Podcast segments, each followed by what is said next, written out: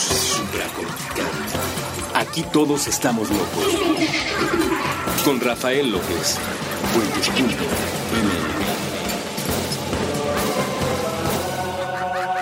Supracortical,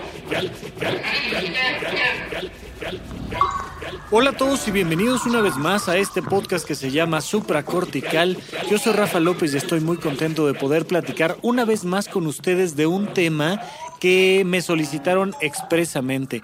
Alguien me contactó, me pidió que lo siguiera para mandarme algunos mensajes directos y así se hizo y me decía, oye, creo que vale la pena que hablemos un poquito en el programa de la motivación.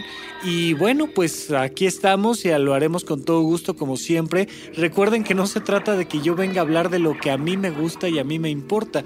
Yo vengo a compartirles una forma de ver la vida que a algunos les gustará, a algunos les gustará un poco menos y algunos definitivamente no se tomarán la molestia ni tienen por qué hacerlo de escuchar este programa. Pero aquellos que sí, por favor compártanme lo que realmente les interesa saber, escuchar, que platiquemos. Eh, díganme que estoy equivocado, se vale, este, cualquier postura, cosa que les parezca adecuado, vale mucho la pena que lo hagamos expreso, porque es una conversación entre dos partes, ustedes que están de aquel lado escuchando y yo que estoy aquí platicando con ustedes, pero esto cambia y cambia este sentido de ser emisor y receptor cuando ustedes se acercan y me dicen, oye, quiero hablar de esto, yo creo que está mal aquello, ¿por qué no comentamos sobre cualquier otro tema y el día de hoy hablaremos de la motivación por una solicitud expresa. Y para comenzar con este tema quiero recordarles que las emociones pueden surgir de manera involuntaria. Un, un, feto empieza a tener emociones a partir de cierto periodo en su vida. Un bebé recién nacido, por supuesto que ya tiene emociones. No sé si se han, se han fijado, trataremos de poner una de estas imágenes en la bitácora pero se han analizado las expresiones faciales emocionales de los bebés y particularmente de los fetos. Es una investigación muy interesante. Meten una, una camarita, no voy a explicar bien por dónde y cómo, qué, qué tanto se sufre para ello, pero meten una camarita hasta llegar al útero y poder ver la carita del bebé cuando de repente inyectan en el líquido amniótico o este, de alguna otra manera hacen llegar un sabor dulce o amargo desagradable al bebé y entonces de repente hace expresiones faciales de, alegría o de asco o de, ¿no? Y son, son cosas muy curiosas. Las emociones son genéticas. De repente los seres humanos nos sentimos muy especiales porque tenemos emociones complejas cuando todos los animales en el planeta tienen emociones. Es un sistema de alarma que me permite saber, para fines prácticos, si voy bien o me regreso. Básicamente hay dos grandes emociones, las emociones positivas y las emociones negativas. Y son una especie de brújula, son una brújula que nos hace saber si lo que estamos haciendo es bueno para nosotros, al menos desde la perspectiva inicial del ser en cuestión, o es malo. Y entonces si estoy haciendo algo malo, me siento mal. Si estoy haciendo algo bueno, me siento bien. Pregúntenle a mi muy querido ruso si el consumo de cannabis le parece algo bueno o malo, tendrá que ver con las emociones que él genera durante la experiencia en cuestión. Pero estas emociones genéticas, estas emociones muy naturales, muy originales, también nos pueden poner en alto riesgo.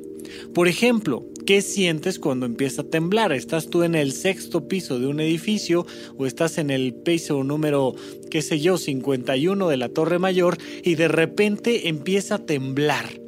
Y qué emociones tienes.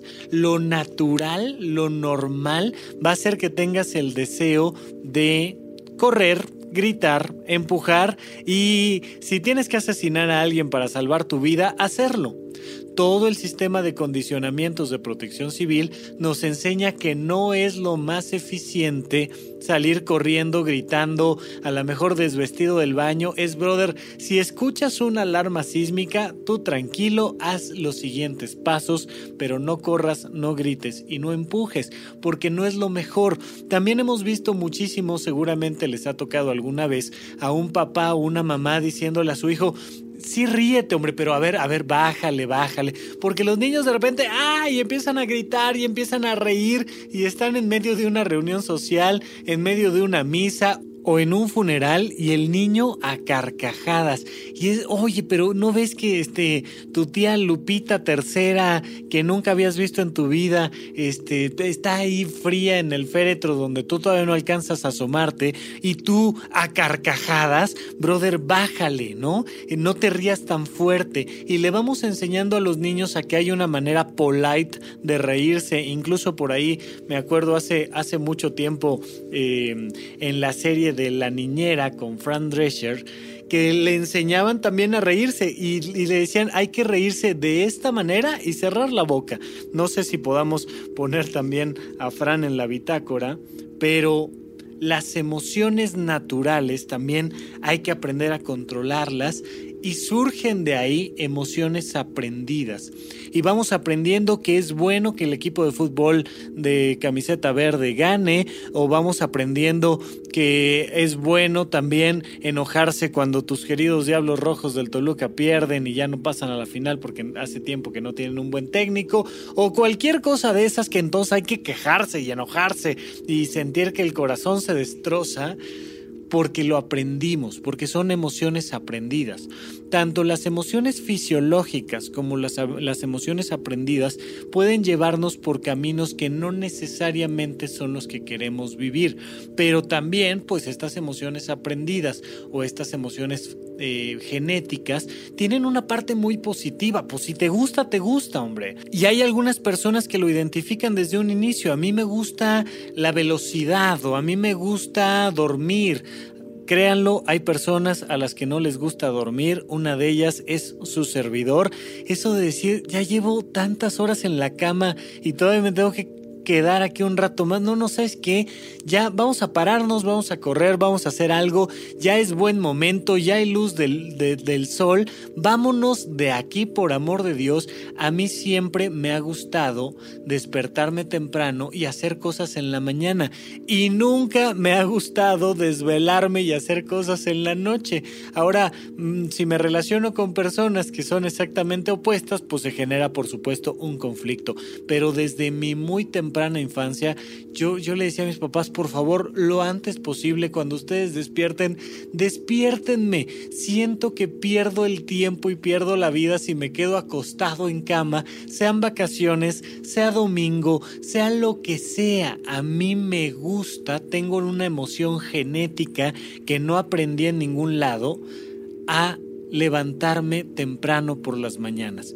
Y me parece verdaderamente absurdo esas personas, sabes, que les encanta la noche y que a altísimas horas de la noche, como por ahí de las 11 de la noche, siguen de fiesta. Oye, ¿qué te pasa? Ya son las 11 de la noche, ya todos deberíamos de estar en nuestra casita viendo Los Simpson, cenando algo rico y desapareciéndonos 10.30 ya más tardar, oye. Ah, lamentablemente por temas culturales, por temas sobre todo de trabajo, he tenido que aprender a disfrutar un poco de pues este escribir, leer, ver alguna caricatura ya tarde, ¿no? Ya después de las 12 de la noche, cuando cuando el búho canta y no es algo que de principio genéticamente me haya gustado, pero que después culturalmente pues le vas agarrando el gusto porque si no lo haces en ese momento y el ritmo de trabajo no te deja de otra manera, pues te pierdes una parte importante de la vida. Entonces hoy en día he aprendido culturalmente, y digo culturalmente porque es un tema de chamba, a disfrutar algo que antes no disfrutaba, que es desvelarme un poco más. Sin embargo, Vale mucho la pena que nos preguntemos si las emociones que estamos teniendo constantemente son emociones naturales, genéticas, porque así nací, o son emociones aprendidas. Independientemente de que sean emociones genéticas, insisto, como el miedo a que se me vaya a caer un edificio encima, o aprendidas como el disfrute de desvelarme un poco más, siempre vale la pena que las transformemos en emociones conscientes. Es decir, de verdad, de verdad quiero siempre que tengo hambre enojarme. Hay personas que se ponen como energúmenos cuando tienen hambre o cuando tienen sueño desde su muy temprana infancia. Es que si yo no desayuno, ya empiezo el día de malas y ya está terrible el asunto. Y a ver, calma. O a lo mejor fue una emoción aprendida. Mi taza de café. Oye, pero los primeros 17 años de tu vida no tomabas café. No, pero desde que tomo café, ahora culturalmente siento que no puedo arrancar y no puedo comenzar el día sin mi taza de café. Y se ha vuelto no solo un tema cultural, sino que además ahora ya acostumbré a mi cuerpo a que necesito el café y que esa dosis extra de cafeína me ayuda a estar más consciente, a estar más alegre, a estar más lo que tú quieras, despierto, animoso, cariñoso, lo que sea, gracias a mi dosis extra de cafeína. Es una emoción cultural que después se vuelve biológica. Fíjense cómo se da este efecto opuesto también, en el que las emociones pasan de una cosa a la otra.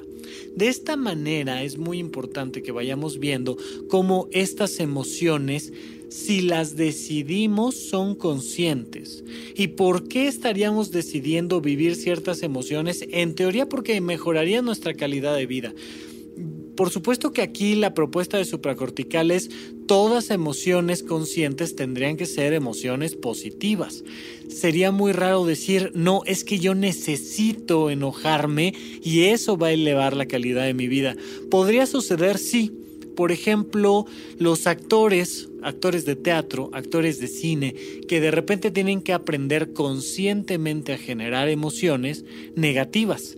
El coraje, el odio, el desagrado, el disgusto de un proceso que me va a permitir llegar a un personaje y desarrollar ese personaje a profundidad y entonces va a ser algo que me va a permitir trabajar mejor, que me va a dar más control sobre mí y entonces tengo emociones negativas conscientes. Pues, pues sí, realmente sí son emociones negativas conscientes, sin embargo, en teoría, pues las emociones conscientes siempre son emociones positivas. ¿Sabes qué quiero sentir por mi padre? Quien sea que sea mi padre y sea lo que sea que haya hecho, quiero sentir alegría, ternura, quiero sentir perdón, quiero sentir entusiasmo. Bueno, necesito de hacer mano de las emociones conscientes para que pueda yo lograr perdonar a mi padre por todas aquellas cosas que me hizo o por todo aquello que no me entiende. Pero conscientemente comprendo que si yo tengo estas emociones por él, mi calidad de vida, mi relación con él va a mejorar.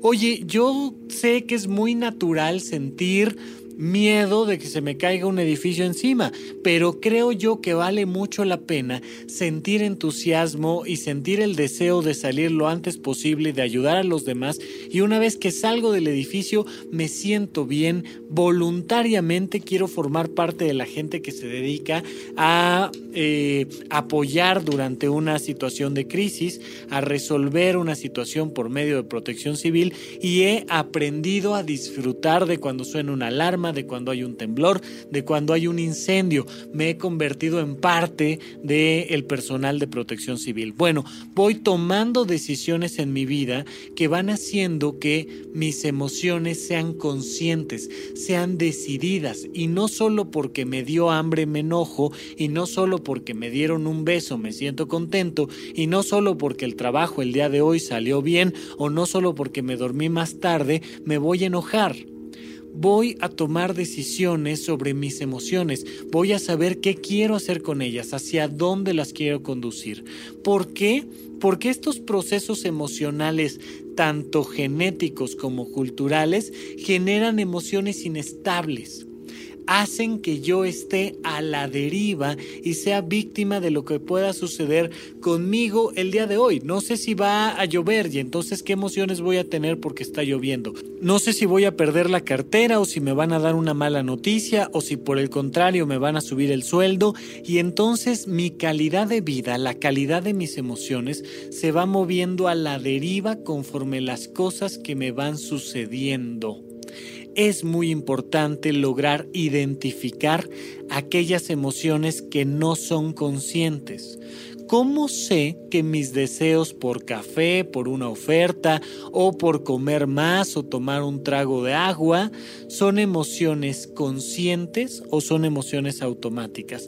Mira, anota esto, es muy importante.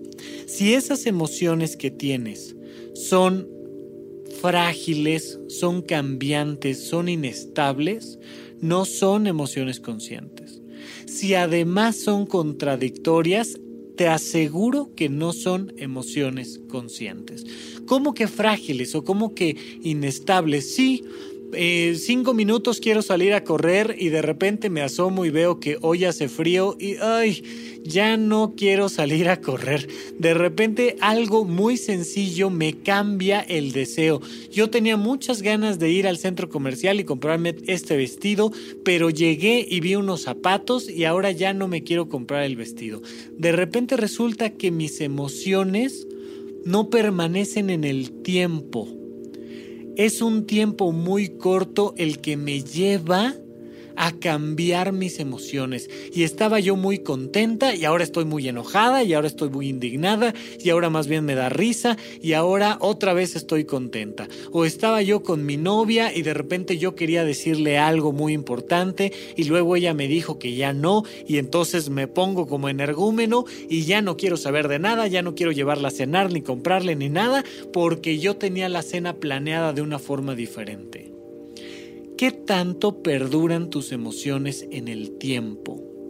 Si tus emociones no duran mucho, te aseguro que no son emociones conscientes.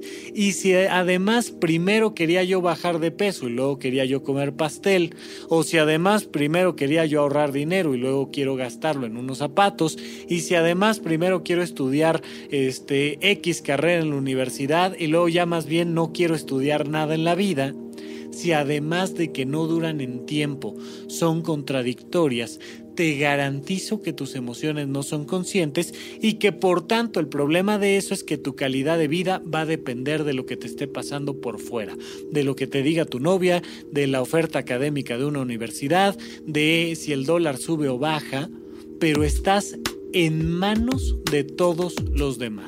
No estás controlando el timón de tu vida y por tanto estás a la deriva. Vamos a ir a un pequeño corte y cuando regresemos platicaremos un poquito más de estas emociones y de propiamente el tema del día de hoy que es la motivación. Regresamos en unos instantes aquí a Supracortical.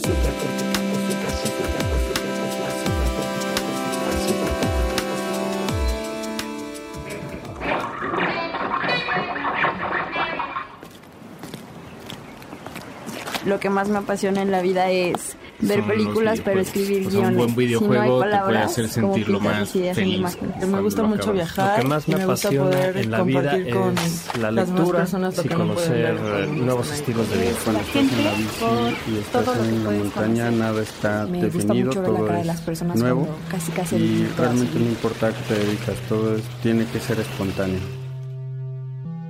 Nos gustan muchas cosas Puentes está conformado por un grupo de aventureros y exploradores educados en diferentes disciplinas.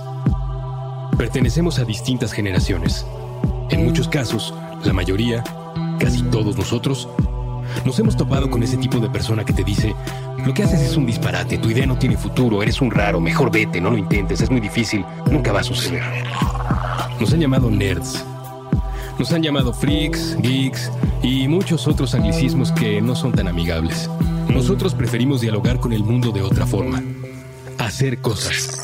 Decir e inventar cosas. Transformar la configuración de la realidad a partir de pequeños actos de imaginación tan simples y tan poderosos como una conversación acerca de las cosas que nos gustan de este mundo. Utilizamos las herramientas que se encuentran a nuestro alcance para compartir nuestro asombro y nuestra curiosidad. A partir de las muchas ideas que nos resultan atractivas, la vida nos parece mejor más interesante, más valiosa. Nos gustan muchas cosas, pero no nos gustan las etiquetas. Pues creemos que son inútiles cuando se trata de individuos que comparten la experiencia única de estar vivos. Por eso en Puentes no somos nerds, ni geeks, ni freaks, ni cualquier otro estereotipo que tengan en la mente. Tan solo somos personas. Y somos libres. Puentes. La experiencia única de sentirse vivo y hablar con otros sobre ello.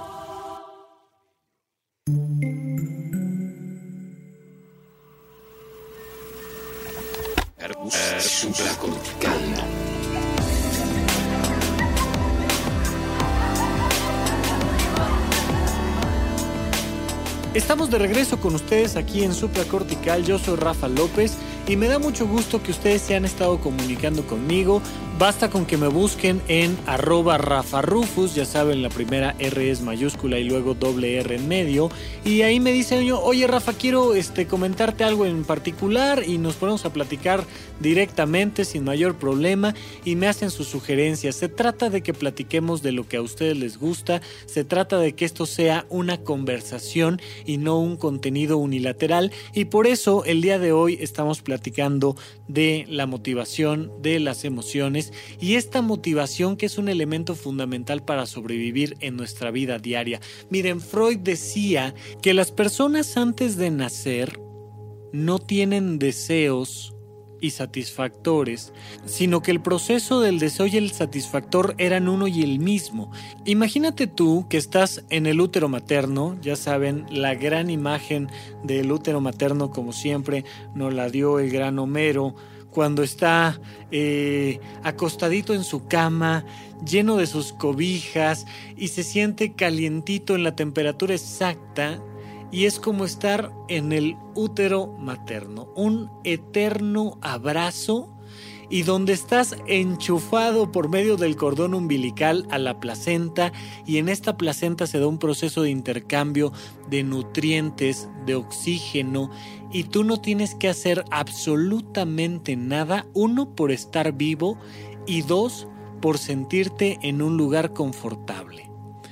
Estás ahí en el útero, estás rodeado de este líquido amniótico que completa el trabajo de sentirte amado, querido, tranquilo, estás dormido, tu única preocupación, que realmente no es una preocupación, es que si de repente por ahí en arco reflejo te chupas un dedo, pues este saber cuándo te lo chupas y cuándo te lo dejas de chupar, pero no hay absolutamente nada más de qué preocuparse.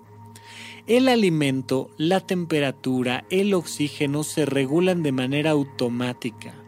No hay mejor hotel en el planeta Tierra que el útero materno. Ni modo, esa es la realidad y los hoteles hacen todo lo posible por reproducir esa experiencia. Y entonces te tienen en cada esquina alimento y aire y temperatura y la gente te trata amablemente y entonces este fenómeno que hace tratar de reproducir el placer en la vida diaria cuando nacemos nos vemos en la necesidad, entre otras cosas, de respirar y de comer. A partir del momento en el que estás fuera del útero materno, ahora es tu responsabilidad mantenerte vivo. Y van a surgir de ti deseos que ya dijimos, son automáticos, son genéticos y poco a poco se irán convirtiendo en deseos culturales. Se hace una brecha entre el deseo y el satisfactor. Un niño de un año, dos años, te vas a dar cuenta de que sus deseos son muy inmaduros, de que quiere lo primero que se le pasa por enfrente. Oye, tengo hambre, pues quiero comer, lo primero que sea tan así que eh, pasa mucho en los accidentes, ya saben, que el niño tiene sed y de repente se encuentra debajo del fregadero una botella color azul que para su corta edad parece algo así como refresco y se la toma y ya, y punto, y se mete en un riesgo biológico tremendo porque no tiene la capacidad de identificar los riesgos y mucho menos de hacer deseos más maduros, de decir lo que quiero es comer, ya quiero comer, quiero sentarme con mis papás a convivir en la mesa y comer. No, él simplemente tuvo sed y entonces bebió lo primero que se le atravesó. Mira, yo me acuerdo cuando era niño, seguramente te pasó algo por el estilo, que de repente estaba yo jugando con mis amigos en el jardín y traemos nuestras pistolitas de agua y pues estás corriendo y estás tirándote al suelo y estás haciendo todo lo necesario para pasártela bien esa tarde y te da sed pero afortunadamente traes una pistola llena de agua, pues volteas la jodida pistola y en un acto suicida para liberarte de la sed, te empiezas a aventar agua a la boca y dices, mmm, qué rico, puedo jugar a las guerritas de agua y al mismo tiempo refrescarme. Esto es placer. Ya sé, varios de ustedes están teniendo esta sensación de disgust, ¿no? Esta sensación de asco de decir, ¿cómo? El agua toda sucia, cochina. Pues, pues sí, hombre, pero era yo un niño y tenía una emoción biológica que me hacía querer hidratarme y entonces tomaba una mala decisión. Estas emociones biológicas que poco a poco tenemos que ir aprendiendo a incrementar esta brecha entre el deseo y el satisfactor. Mientras más capacidad tenemos de alargar nuestros deseos en el tiempo y de escoger un deseo y no el contradictorio, que era lo que platicábamos la vez ah, en el bloque anterior, que era esta sensación de, bueno, ¿cómo sé que mis emociones están siendo automáticas? Pues porque no perduran en el tiempo y porque son contradictorias. Conforme vamos entrenándonos poco a poco a pastorear un poquito más el deseo, a decir, brother, sí, sí tienes sed, pero aguántate a terminar de jugar, métete a la casa, lávate las manos, sírvete un vaso de agua, paladea el vaso de agua y después bébela si voy aprendiendo eso, que en teoría sería algo muy natural ir madurando, pero que no lo es, me permitiría alargar este proceso del deseo y conseguir emociones más conscientes. Hay que satisfacer nuestros deseos con emociones conscientes. ¿Cuáles van a ser las características de estas emociones conscientes? Pues evidentemente que van a perdurar mucho más tiempo y que van a ser de una sola pieza.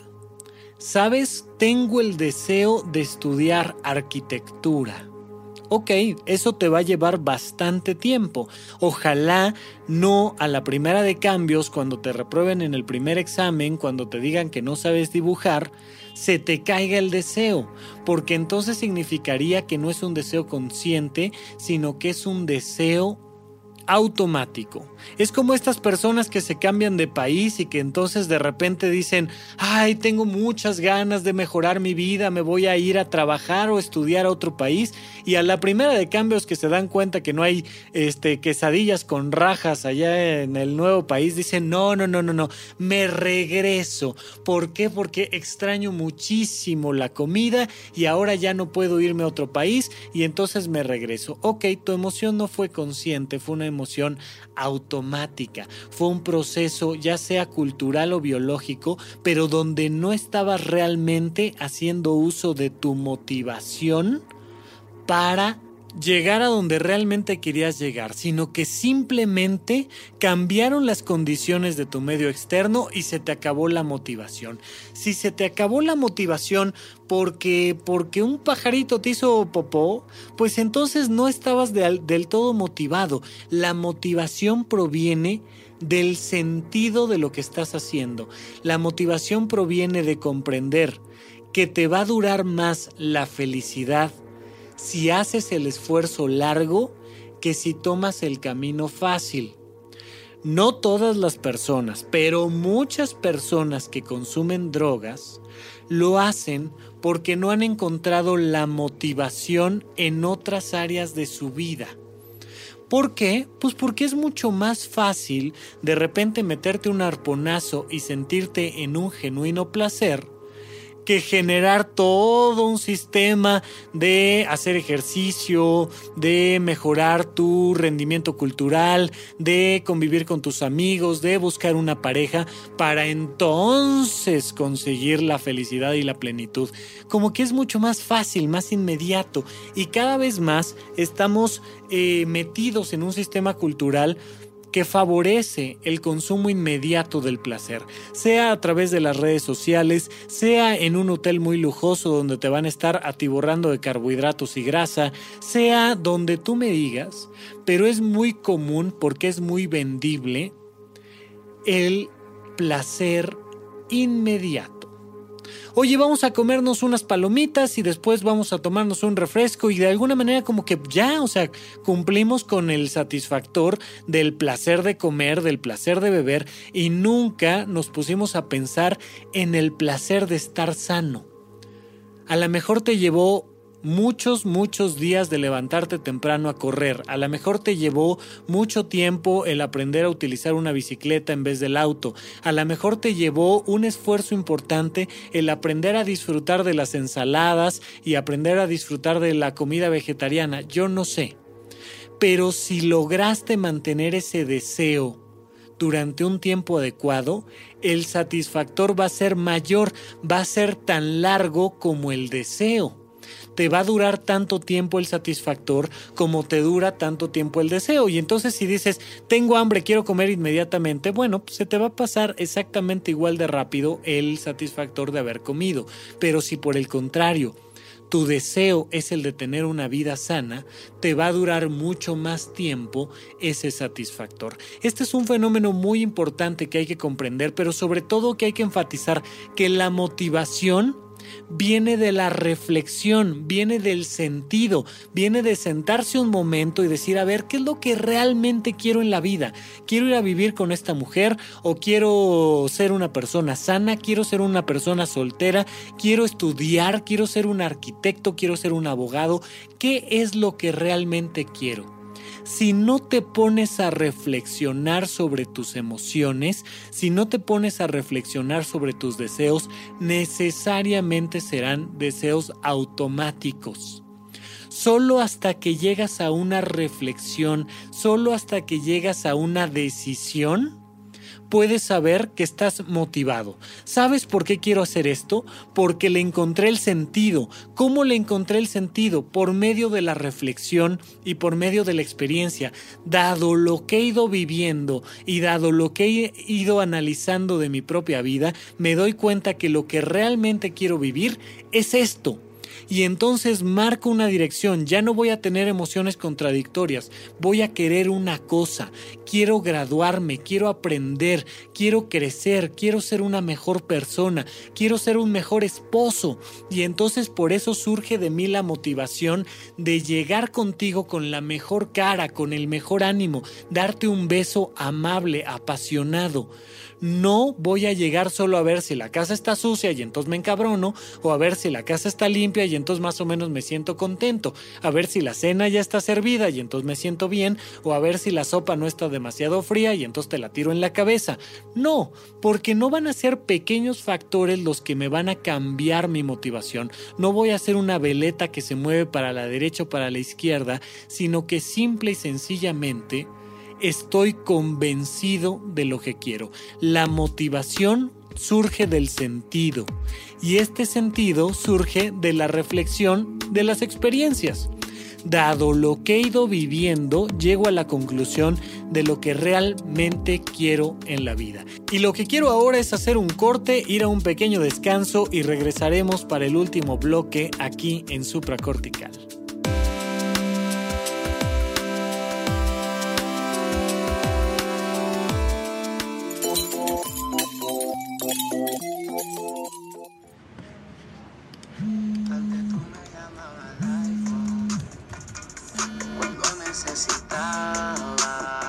Bueno. Buena tarde, tengo el gusto con Andrés Vargas. Sí, ¿quién habla? ¿Cómo está usted, Parce? Bien, gracias. ¿Quién habla? Parce, le voy a decir quién soy. Eh, bueno. Yo soy Pablo Emilio Escobar Gaviria. ¿Quién? Y un día voy a ser presidente, ejecutivo de mi departamento. Ok, ¿de dónde me hablas? ¿Quién te pasó mi número? Usted puede aceptar mi negocio o aceptar las consecuencias. ¿Qué, ¿Cuáles consecuencias? ¿Cuál negocio? Le habló de Seguros Medellín. Usted acaba de sacar el pase, ¿cierto? ¿Cuál pase? El permiso para conducir, parce. Ah, sí, sí. Pues mire, nosotros tenemos unos seguros de automóvil pues muy bacanos, muy bonitos. Este, no, ahorita no estoy interesado. Muchísimas gracias. Oiga, No, gracias, gracias, no.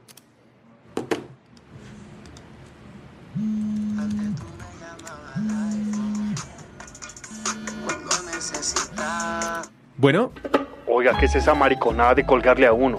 Perdón, señor, es que ahorita en serio no estoy interesado en comprar. ¿Cómo está su mamá? ¿Salió de la clínica o qué? ¿Cómo, cómo sabe usted que.? Usted está casado con una mujer que es una belleza. Es una mamacita. Óigame, no se pase de listo. Tranquilo, parce. Mire, toca asegurar a su papá, a su mamá, a sus hijitos, a toda su familia, que si su inteligencia lo permite suponer, los tengo perfectamente reconocidos y ubicados. No, pues, eh, sí, sí, me interesan sus seguros. Eh, Listo, pues. Tenemos dos paquetes, plata o plomo. Porque nunca es suficiente ficción de narcos. Muy pronto, Pablo Escobar, agente de seguros. Todos los capítulos disponibles en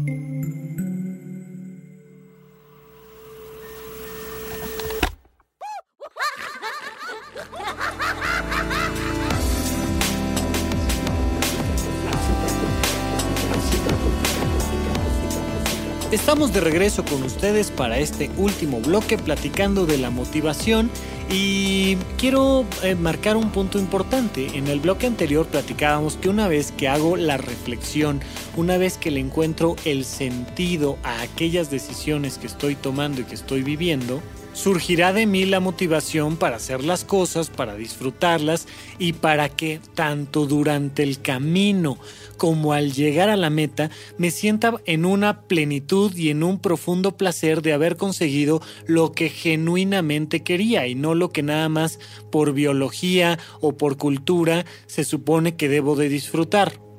Sin embargo, hay muchas personas que caen en un error bien interesante. Tanto hemos hablado de la vocación para arriba y para abajo y tanto hemos explicado cómo cuando estás motivado por la vocación, por el sentido de tu vocación, resulta que surge de ti esta emoción intensísima que te lleva a conseguir las cosas. Sí, pero la gente de repente siente como que, como esta sensación del príncipe azul, ya saben, esta, esta imagen que hay en las, en las películas de caricatura, que de repente de aquella pequeña loma va surgiendo una cabellera hermosa y te das cuenta que sobre un blanco corcel viene el príncipe azul y que de eso surge el amor y entonces la felicidad eterna como que así fuera a encontrar la vocación, como que la vocación es este príncipe azul del cual tanto nos han hablado, y no es así. Ni para la relación de pareja, ni para la vocación existe un príncipe azul mucha gente de repente se angustia y me dice, oye Rafa, es que, ay, o sea, pues sí me encanta la medicina y sí me, me, fascina esto de, de, las cavidades cardíacas y de el peritoneo y el pericardio y demás, pero... Oye, pero también me canso y también hay materias que me aburren y también de repente hay cosas que no me gustan y entonces se me hace que yo realmente no tengo vocación de médico, como que no es mi vocación. Oye, como que sí, sí me gusta esto de pues de estar sano, ¿sabes? Y de, de, mejorar el tamaño, forma y estructura de mis músculos y disminuir un poco mi grasa corporal. Sí me gusta, pero así como que ganas, ganas, ganas todos los días, cada uno de los días de levantarme a las 6 de la mañana y ponerme a correr, pues no, se me hace que no tengo vocación de maratonista. A ver, una cosa es que hayas encontrado tu vocación o que hayas encontrado al príncipe azul, y otra muy diferente es que no te vaya a dar flojera pararte a las 6 de la mañana. Y otra muy diferente es que no te vaya a molestar, pues que de repente Kimosabi se fue con, con el dinero de la quincena y llegó tarde a las 3 de la mañana. Por muy que sea tu príncipe azul o por muy que sea tu vocación, uno se cansa, le da hambre, tiene todas estas necesidades biológicas de las que ya habíamos platicado. Pero si ya le encontraste el sentido a tu esfuerzo, si ya encontraste el sentido, esta motivación intensa, va a ser mucho más fácil que trasciendas estos problemas. ¿Y cómo trascender estos problemas? Por dos caminos, única y exclusivamente por dos caminos. Por medio del descanso o por medio de redoblar esfuerzos. Fíjate en este proceso tan curioso. Vamos a asumir, mm, si necesitas usa un poco la imaginación, pero de todas maneras vamos a asumir que ya encontraste a tu príncipe azul. Ya se lo llevaste a Rafa Rufus y resulta que te dijo que sí, le hizo unas pruebas de sangre, una tomografía, le dio tres apes en la cabeza y su conclusión fue que sí, que efectivamente has encontrado a tu príncipe azul. Vamos a suponer que efectivamente ya encontraste también tu vocación. Y ahora resulta que vienes conmigo y me dices, Rafa, como que estoy perdiendo la motivación, como que eso que antes me apasionaba y me encantaba y era lo más importante para mí en mi vida, pues sí lo sigue siendo, pero, ah, sabes, ya estoy muy cansado, ya estoy muy cansada y ya no identifico realmente qué es lo que quería yo de esto. Ya este príncipe azul ya echa a lavar sus, sus, sus ropajes azules y ya no salieron tan azules, ya salieron más bien percudidones. ¿Qué onda? ¿Qué tengo que hacer? Lo que tienes que hacer es una de dos cosas en particular. O descansas o redoblas esfuerzos. Si ya estás cansado de dibujar y te dedicas a eh, ser arquitecto, o si ya estás cansado de estudiar y te dedicas a preparar tu examen profesional de medicina, o si te dedicas a apapachar a tu marido y ya la verdad es que como que ya no te dan tantas ganas de hacerlo, pues entonces mi primera recomendación es descansa. Un error muy común en nuestra sociedad es creer que solo tenemos una vocación. Cuando tú solo tienes una vocación, te vas a agotar. Lo único que me gusta, a lo único que me dedico es a ser ingeniero en sistemas y a estar frente a una computadora. Pues después de un tiempo, después de unas horas, después de unos días y después de unos meses, te vas a hartar. De ahí la lógica de las vacaciones. Es muy importante que utilices tus vacaciones para descansar, pero hay una vieja frase que a mí me fascina que dice, el buen caminante descansa caminando. ¿Qué significa esto? Significa que hay que buscar alguna otra cosa que te motive mucho, que se te antoje mucho, que a lo mejor también sea parte de estas vocaciones que tenemos en la vida y que te permita descansar de la primera vocación. A lo mejor, ¿sabes que Sí amo profundamente a mi marido y es lo mejor que me ha pasado en la vida, pero ya estoy harta del mendigo desgraciado y ahora necesito irme con mis amigas a platicar de otros temas. ¿Sabes qué? Voy a perderme toda una tarde y me voy a ir de fiesta con mis amigas y simple y sencillamente voy a hablar de otras cosas, ver otras caras, escuchar otros puntos de vista, porque ya el convivir tanto con mi príncipe azul ya me está mermando la motivación descansar con otras actividades, descansar con otras vocaciones, descansar conviviendo con otras personas, te permite reencontrarte con la motivación. ¿Sabes qué? Me la pasé tan increíble con mis amigas que quiero ya llegar a la casa a contarte todo lo que viví. Tengo ganas de estar contigo, tengo ganas de que cenemos juntos, tengo ganas de que desayunemos juntos y entonces tengo ganas de convivir con mi príncipe azul porque fui y conviví con otras personas. Pasa exactamente lo mismo con la vocación.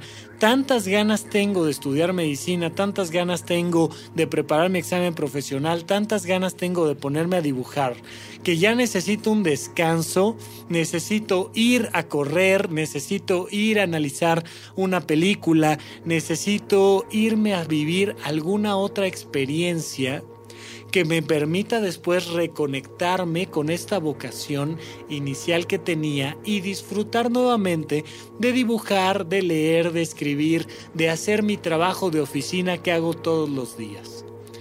Es un camino muy importante el de descansar.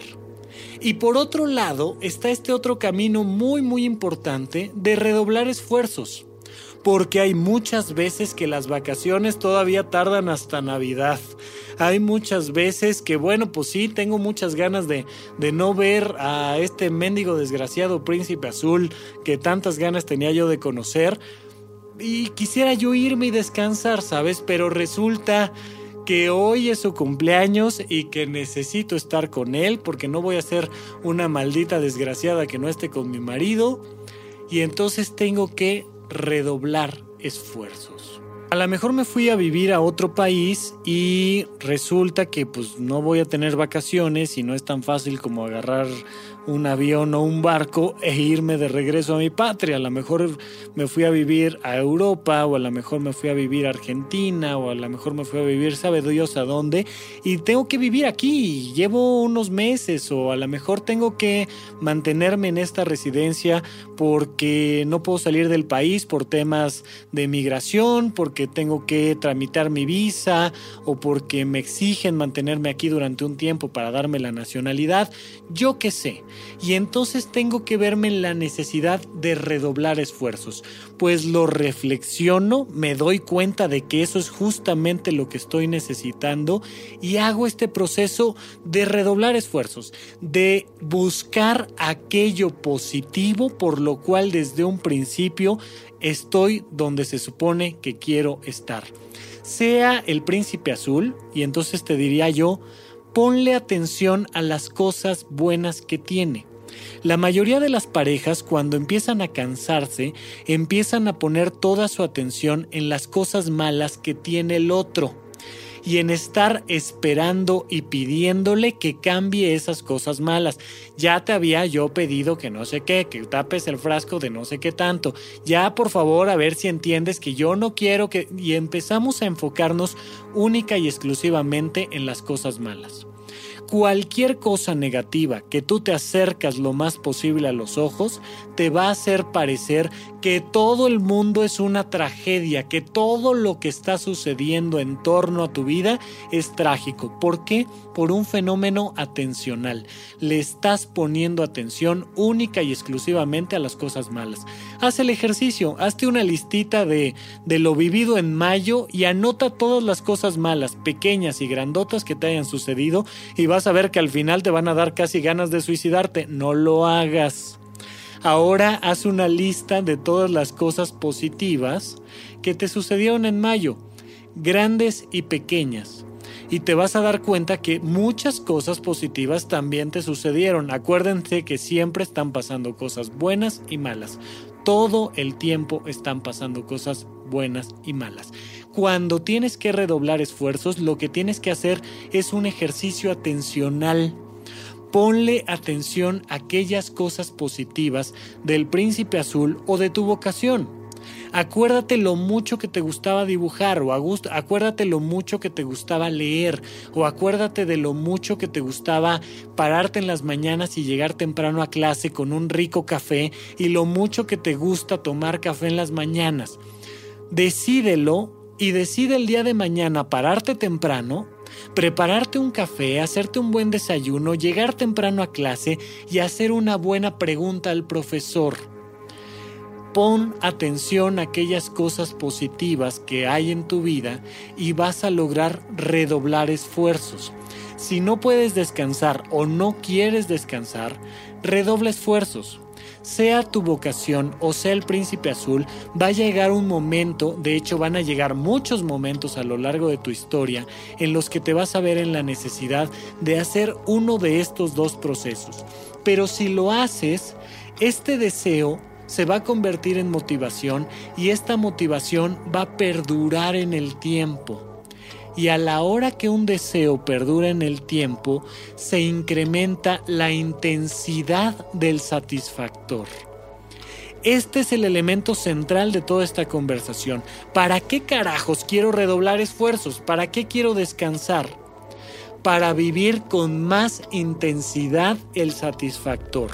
Porque deseos cortos dan como resultado satisfactores cortos ese encontronazo erótico de la fiesta de la noche que se dio muy fácil y en el cual no aguantaste ni tres minutos, te va a generar a final de cuentas una profunda frustración, una frustración inversamente proporcional a la duración del encuentro erótico. Entonces, más vale la pena, mira, invítala a cenar, tómatelo con calma, vayan pastoreando poco a poquito el deseo y ojalá tengan una muy muy larga noche que sea muy satisfactoria para los dos. Mientras más vas alargando, pastoreando el deseo y generando este entusiasmo, esta motivación, mayor va a ser el satisfactor. Sea con el príncipe azul, o sea con tu vocación, o sea con cualquier otra cosa que me puedas tú ejemplificar.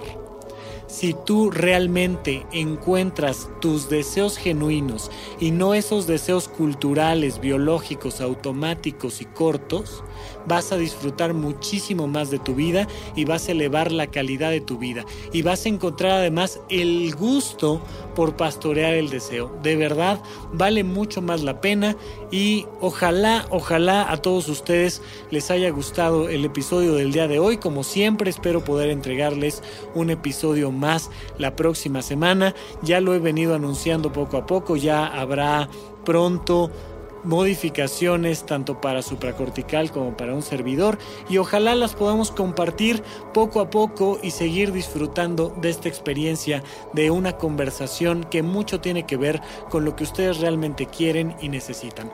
Por lo pronto, muchísimas gracias por su amable atención. Hasta la próxima.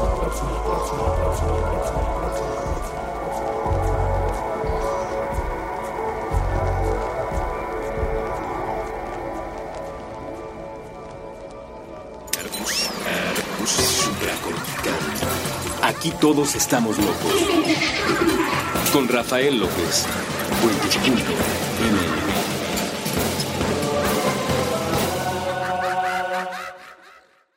It's time for today's Lucky Land horoscope with Victoria Cash. Life's gotten mundane, so shake up the daily routine and be adventurous with a trip to Lucky Land. You know what they say. Your chance to win starts with a spin. So go to LuckyLandSlots.com to play over 100 social casino-style games for free for your chance to redeem some serious prizes. Get lucky today at LuckyLandSlots.com. Available to players in the U.S., excluding Washington and Michigan. No purchase necessary. VGW Group. Void where prohibited by law. 18 plus. Terms and conditions apply.